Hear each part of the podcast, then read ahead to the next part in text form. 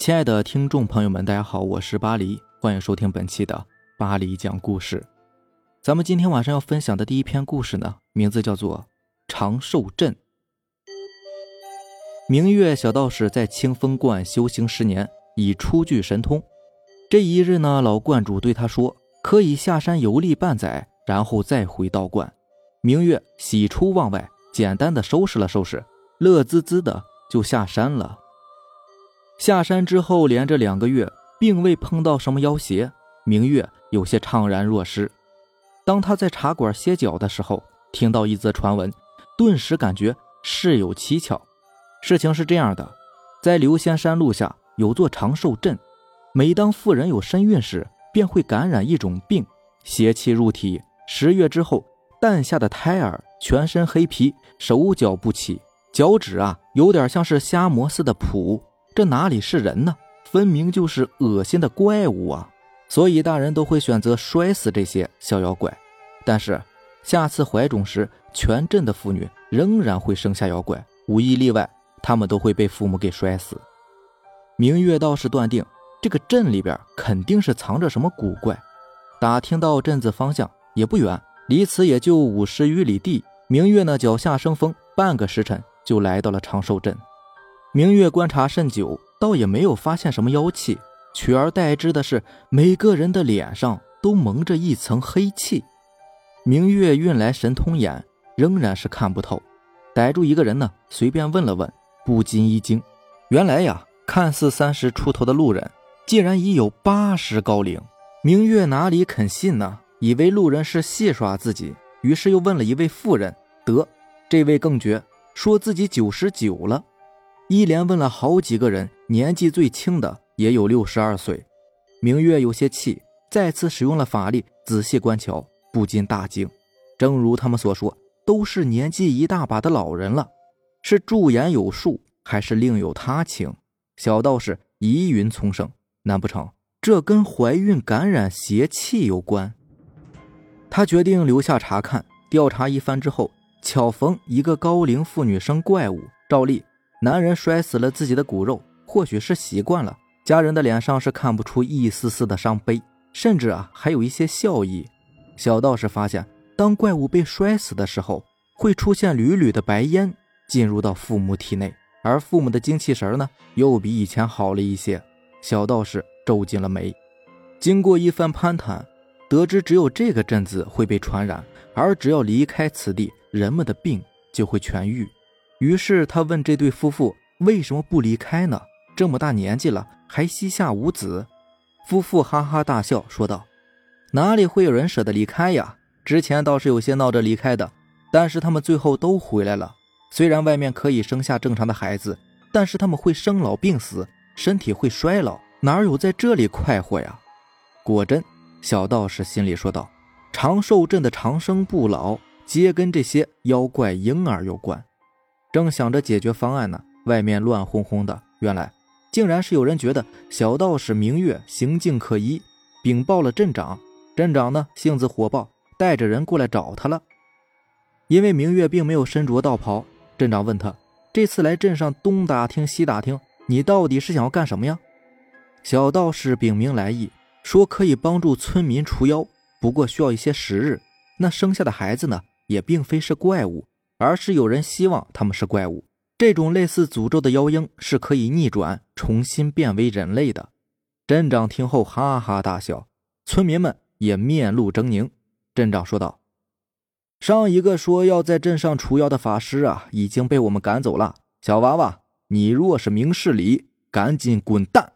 我们镇上呢，没有什么妖怪，相反，我们这里洪福齐天，天赐我们无病无灾，长生不死。”不知有多少人想要入住我们镇上呢？但是我们岂会让他们随愿？全都被我们赶走了。不管他们怎么哀求下跪，使金使银，也于事无补。一个狗腿子骂道：“要是现在不滚蛋，你可见不到明天的太阳了。天知道你是不是想蹭我们镇上的仙气儿啊？”还有一些村民呢，拎着这些扁担、锄头，准备随时招呼明月。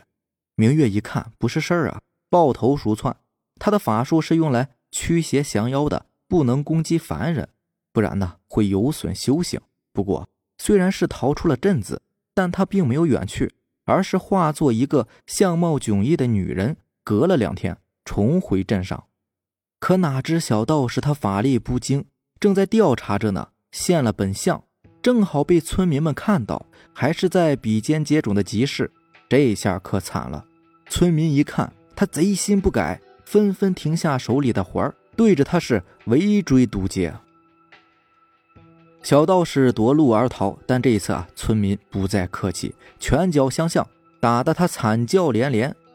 见村民也没有停手的意思，小道士心想。难不成我今天就要死在这里吗？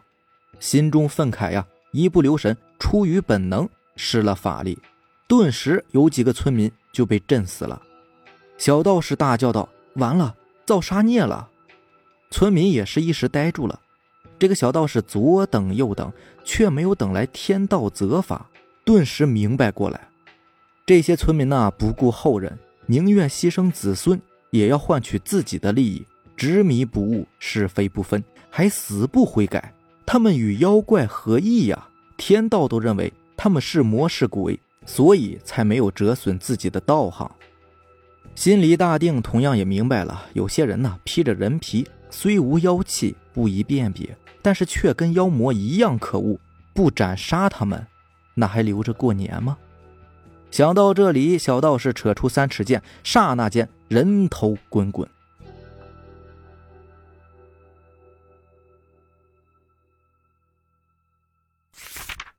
下面这个故事名字叫做《不肯进门的孙女》。早些年呢，古鲁村有一个马阿婆，她老伴去世的早，她独自一个人含辛茹苦的将唯一的儿子拉扯大，十分的不容易。由于家里边穷困，儿子直到三十岁才娶到一个寡妇进门。这个寡妇呢，名叫阿秀，带着一个十岁的小女孩。婚后的日子里，阿秀勤快能干，待马阿婆呢也是孝顺有加。能娶到阿秀这么贤惠的儿媳，马阿婆是打心眼里边感到知足。可谁知啊，这好景不长，阿秀嫁过来才三个月，竟然得了疾病，突然离世了，撇下十岁的女儿英英。虽然英英和马阿婆相处的时间不长，但马阿婆已经是把她当成了自己的亲孙女儿。儿媳离世之后，马阿婆依旧让英英住在家里。有村民见了，都说马阿婆傻，都劝她。趁早把英英打发走。听大伙这么说，马阿婆连连摇头。她说：“孩子没了娘，本来就挺可怜的。如果自己不收留他，难道让这么小的孩子去睡大街吗？即使日子再穷，宁可自己少吃点，勒紧裤腰带过日子，也要把这个孩子养大。”看马阿婆执意要养这个孩子，大伙儿啊也就不再劝说了。